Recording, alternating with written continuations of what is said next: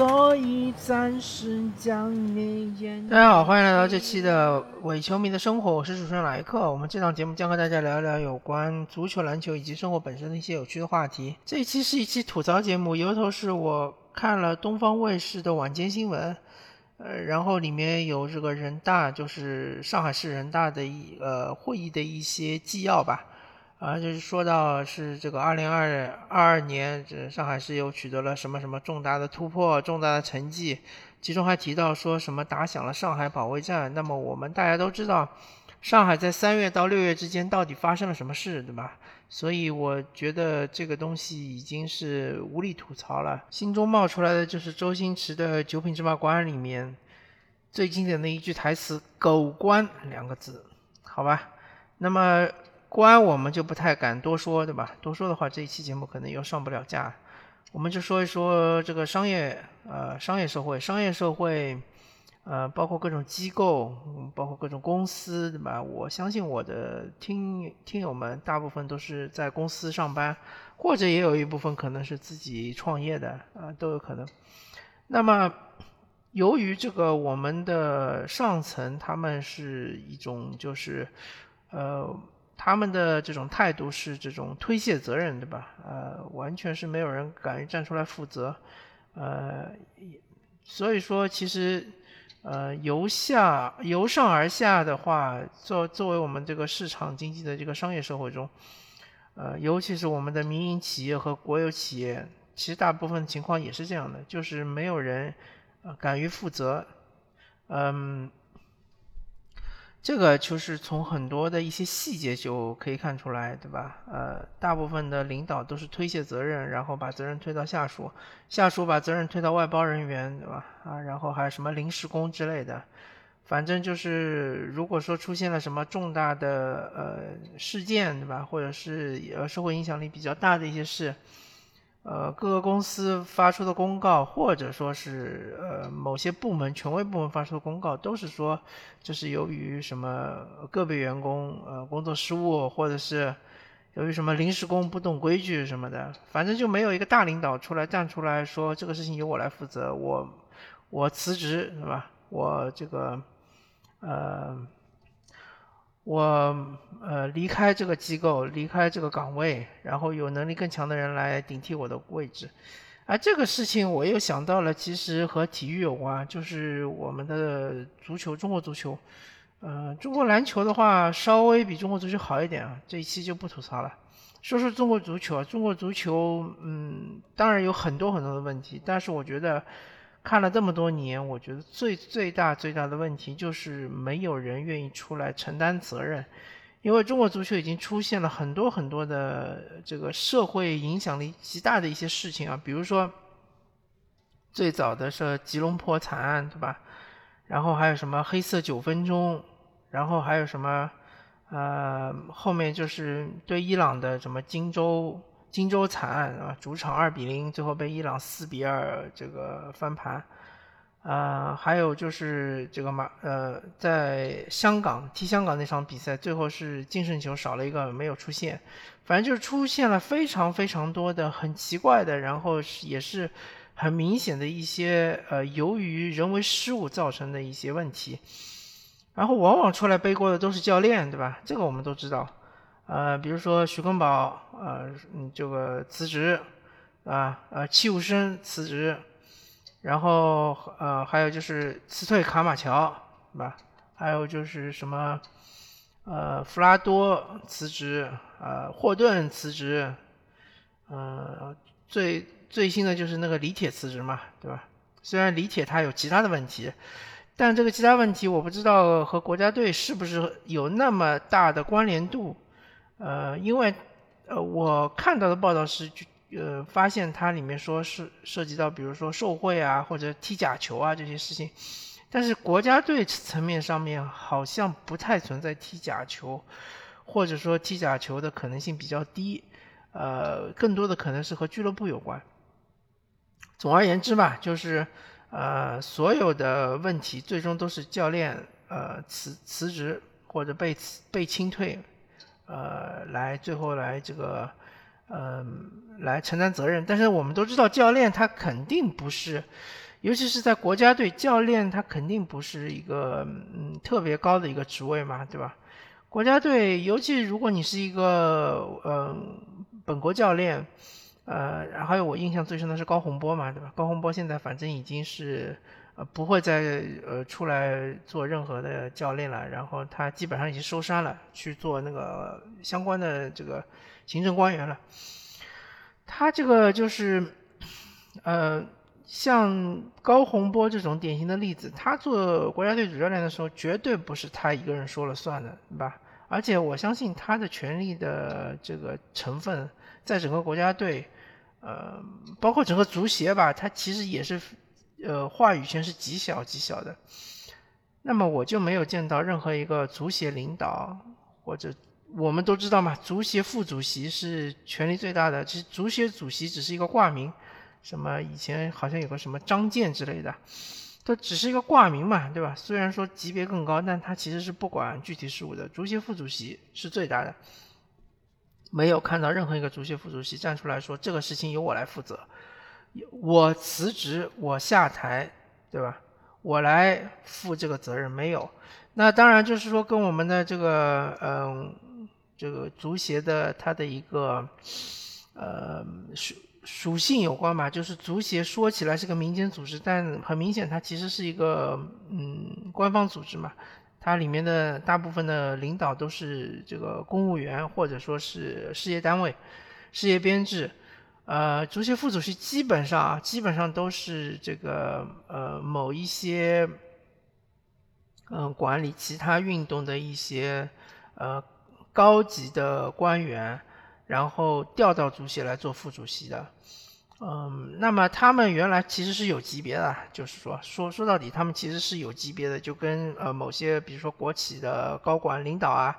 呃大老板啊，或者说和这个呃某些省市的这个里面的领导其实是一样的，但是都是有级别的，他的级别都不低。那么他不可能站出来说我来辞职，辞职的话就意味着你连你的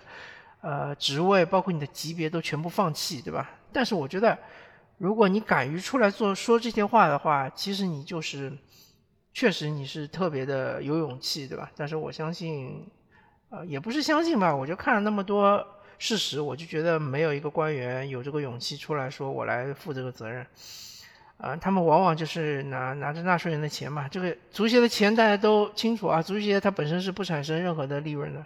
不产生任何的这个。呃，收益的，他就是拿纳税人的钱嘛，拿纳税人的钱来，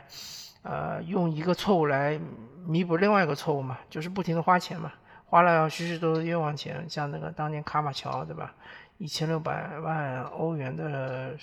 这个年薪啊，是一千六百万还是两千多万，我都忘记了。呃，蔡振华也没有出来这个负责嘛，是吧？也没有出来负这个责任。也没有说这个我来呃辞职对吧？我裸辞，我来负这个责没有啊。所以说，呃，我说那么多，我就说我们其实我们国家的官员他们是不会出来负责的，对吧？这是第一点。那么第二点呢，就是说到 很多的那种商业机构，虽然说有的是国企，有的是民企，对吧？但是他们其实嗯，那领导也好，老板也好，也不会出来负责的。嗯，最典型的就是说，我发现一个非常有意思的现象，在民企也好，在国企也好，员工之间和上下级之间的沟通特别喜欢用微信。微信我们知道啊，都是一个就是一个日常的一个聊天软件。那它其实是一个民用级别的。什么叫民用级别的呢？就是说，呃，我们日常生活中使用它可能会比较方便，但是呢，它有它的很多的问题。呃，比如说它的其实加密性是很差的，就是说你要截取微信是很容易的。比如说你在微信里面跟你老板谈这个项目的什么投标的金额啊，或者怎么样啊，对吧？这个东西很容易就被别人截取，这是第一点。第二点就是微信是一个，嗯。就是你凡是有手机，你手上手机上必要装微信，对吧？你凡是装了微信，你必要开通知，就说微信变成了一个二十四小时在线的一个软件。那就表明，如果说你是工作中经常使用微信，然后拉了很多群的话，那就是你二十四小时必须在线上班的这种状态，这就是非常糟糕了，对吧？还有一个问题，其实微信这个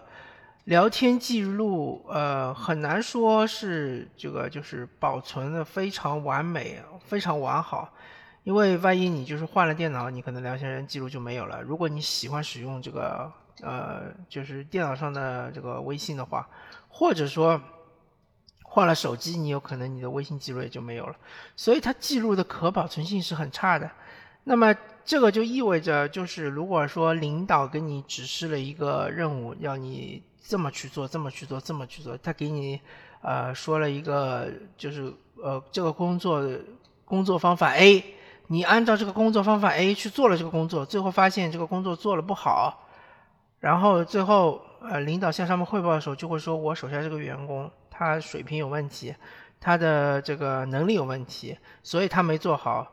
他绝对不会说是因为我给手下这个员工，呃，指示了要他用方法 A 来做这个工作，而不是用方法 B，所以责任都在我。然后你就算是要反驳，对吧？我相信大部分的人是不会反驳的，因为大家混口饭吃嘛，在工作中混口饭吃其实也不容易。呃，怼你的领导或者直属直属上级，其实是一个很不明智的选择。但是就算你要反驳，你都可能找不到证据，因为他有可能这件事情是在半年之前跟你说的，半年之之中你可能又换了手机，又换了电脑，所以说。微信这个东西是非常非常不适合在工作中使用的，但是又是现在的呃民企国企中是被滥用的非常厉害的。为什么我说民企和国企呢？因为这个是有中国特色嘛，对吧？微信是一个呃中中国，尤其是中国大陆的一个软件嘛，所以说呃民企和国企他们是比较喜欢用这个微信这个软件。但是如果你去了外企，呃，可能就情况有所不同了，因为外企的，嗯，这个，如果你的外企的，呃，里面有一部分的工作人员，嗯，比如说百分之三十或者百分之四十，他们是外国人，他们基本上不太会用微信，或者说微信会有，但是用的也很少，他们可能平时聊天的时候用的是其他的一些软件，什么 WhatsApp 啊。啊，Facebook 啊，什么之类的这种，对吧？Instagram 啊，这种软件。那么工作中，他们就会用一些比较专业的软件来进行聊天嘛，呃，即时通讯。比如说是这个，呃，我以前用的什么 OCS，现在可能没有 OCS 了，现在是叫呃 Skype Business。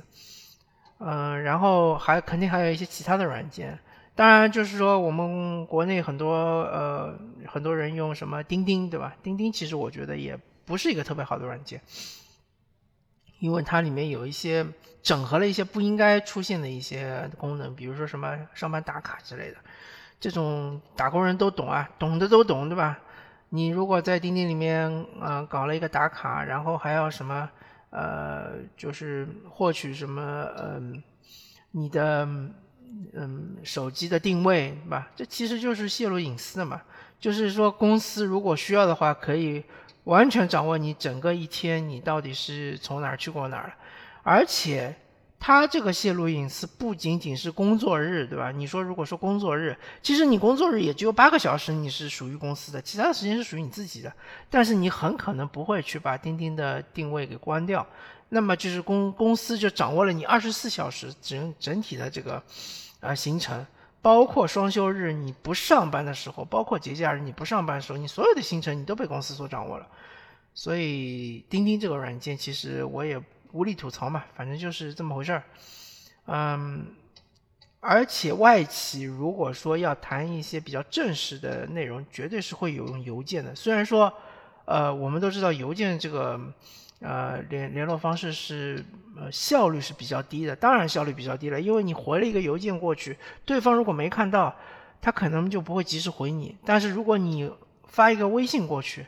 呃，大部分情况下，我相信打工人对吧，手机都会调成这个有声音的，然后听到微信，然后赶紧看一下，然后赶紧回一下，对吧？一般一般都是这种情况。邮件呢？嗯，可能有的人不会设置到手机上，对吧？不设置手机上，必须电脑打开才能够看见或者听见。但是邮件有个很很大的好处，就是它是一个可保存的、可保存的一个记录。呃，尤其是像 Outlook 对吧？Outlook 这种呃邮件软件，它是可以把它呃保存到本地的，然后可以呃移动对吧？啊，当然就是说现在的有一些邮件它是 Office 三六五，呃，它就是存储量非常大。但是如果说你不把它保存在本地的话，也有一个小问题，就是万一你离职了，你的邮箱被注销了，啊，你的邮件想要导出来，就是在注销之前，你想要把这个邮件导出来，其实是比较困难的，比较费时的，啊，所以说就是一般我我个人建议用 Outlook，然后可以把它导到本地，这样就是携带起来也方便，然后你要交接给。啊，你的这个下下一任也是比较方便，你复制一一份给他就行了。那么邮件其实才是一个正式的这个所谓的商业商业场合、商务场合应该进行沟通的一个软件啊，或者一种方式、一种手段。邮件就是嗯一来一回的这种，其实是比较有有比较有仪式感，然后也是。啊，大家也就知道我们处于一个工作状态，对吧？而且也是有记录，记录也是比较清楚的、比较明显的，不需要网上看到很多什么微信的截屏啊、微信的什么折叠式的转来转去啊，对吧？邮件转就是直接转发就 OK 了，对吧？当然，我不建议大家使用国产邮箱啊，这个什么幺六三啊、幺二六啊、QQ 啊，对吧？这种邮箱其实也是安全性是非常可疑的，就跟微信是一样的，它是不加密的，对吗？嗯，所以说这是一点，这就是我我我对于这个呃我们嗯中国大陆地区的这个职场的一些吐槽吧，就是我对于现在这个情况。还有一点就是我突然想到的，就是那个我们国家不是号称要搞一些高科技产业，包括什么 AI 啊、云服务啊。啊，还有什么呃芯片啊，对吧？呃，航天技术啊，呃，我我相信这些呃行业，他们的一些头部企业，当然你里面的这些软件，尤其是操作系统，你可能呃用的确实是正版，或者说你也可能用的开源系统，比如说 Linux 之类的，对吧？啊，当然就是说你如果用开源系统的话，呃，对于员工的这个要求会比较高一点。因为毕竟和图形界面的 Windows 系统来说，使用起来还是不一样的，或者和那个呃 Mac OS Ten 对吧？和那个苹果电脑的系统也是不一样的。但不管怎么说吧，我相信呃一些比较大型的呃头部的企业，呃不管是国企民企也好，基本上用的都是这个呃正版系统，但是。我这里提出的疑问就是说，你这些头部企业，你不可避免的就会把一部分的工作外包出去，对吧？其实我们，我我相信我们大部分就是工作过一段时间的职场人都知道嘛。其实很多公司，呃，看上去像是什么高科技企业啊，或者怎么样，其实大部分的工作都是外包出去，都是外面的人帮你做的嘛。但不，这这个就不说了嘛。但是。肯定的，这种大型企业它是有很多很多的外包公司的这种外包供应商的。那么这些外包公司的外包供应商呢，他们的有的是小公司嘛，呃，他们常用的一些手段就是为了降低成本，他们就会用盗版的软件嘛。就是当然现在，呃，我我看到的盗版的系统可能就不是特别的多。呃，当然，之前我看那个微博有一个医医生的微博嘛，他就说到他们医院用的是盗版的 Windows，这个我就觉得特别的滑稽了啊！医院又不是又不差钱，对吧？啊，你这个把这个楼造的那么漂亮，你里面的软件，你的这个 Windows 系统用的是盗版 Windows，这个就特别的恶心了。呃，我相信大部分的公司现在 Windows 都是用正版的，因为为什么呢？因为他们租来的电脑或者是买来的电脑，它基本上自带正版的 Windows，这没问题。但是有一些必须用的软件，比如说最最必须就是 Office 软件嘛，对吧？我相信没有一家公司，呃，就是再小再小的公司，你你里面总有一部分的人要用到电脑，你只要用到电脑，你肯定会用到。Office 软件，对吧？你总要做点表格吧，你总要呃写点文字吧，对吧？你总要做两张 PPT 吧。这个东西很多公司用的都是盗版，包括我们公司。我刚拿到电脑的时候没有 Office，那么我们老板说 Office 怎么办呢？我们是不是去买一个 Office 三六五之类的？没有，没有这个预算，没钱，那怎么办呢？那只能到网上去找盗版。所以这个东西就很尴尬，对吧？你作为一个，我不管你是什么公司，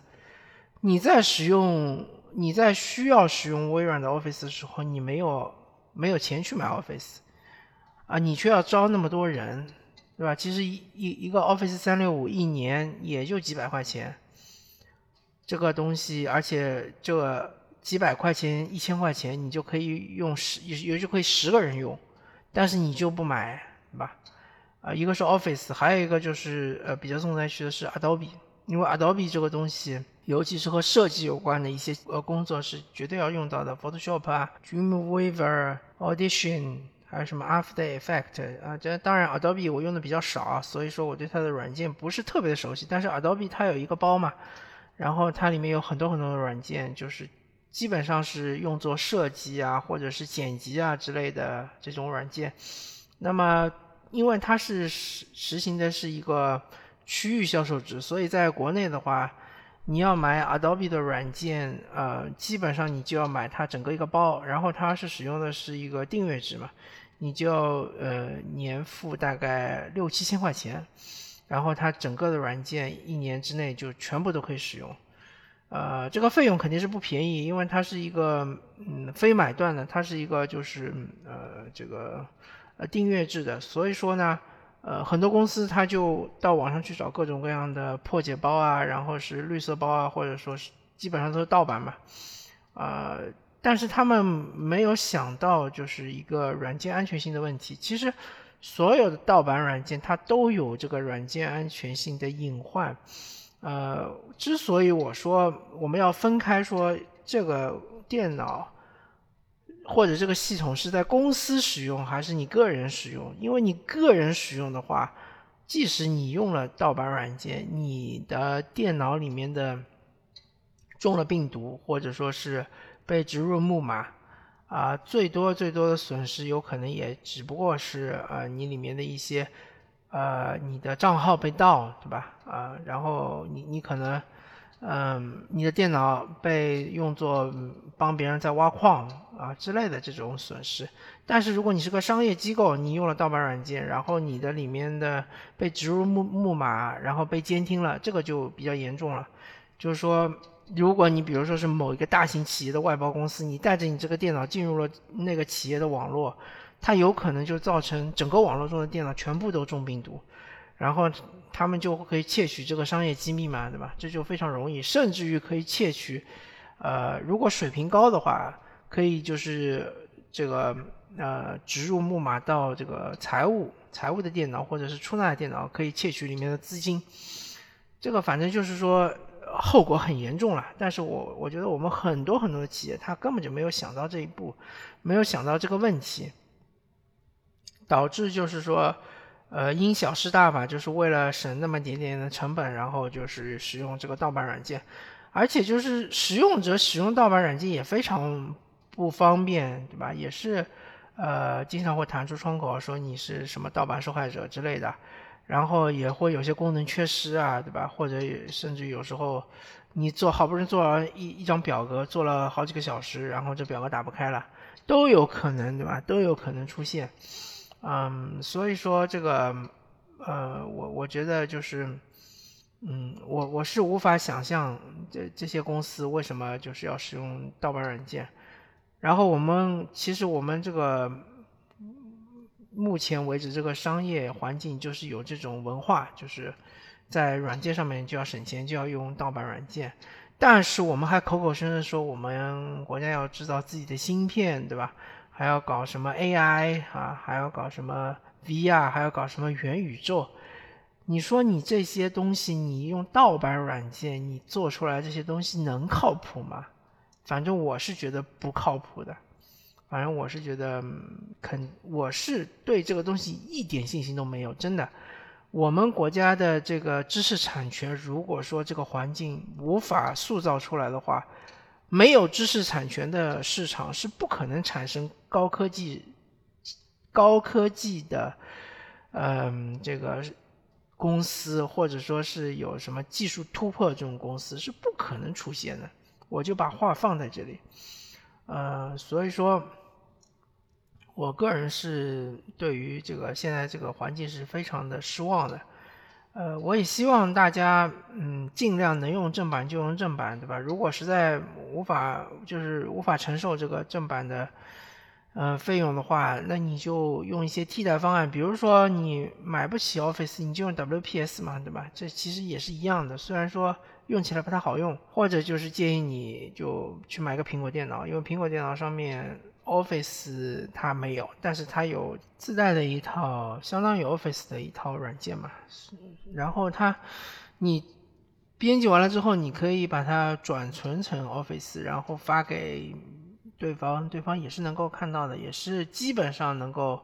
呃，基本上还是能够做修改，然后再转来转去，应该没什么太大的问题。好吧，那么吐槽了那么多，感谢大家收听这一期的伪球迷的生活，我是主持人莱克，我们下期再见，拜拜。After all, tomorrow is another day.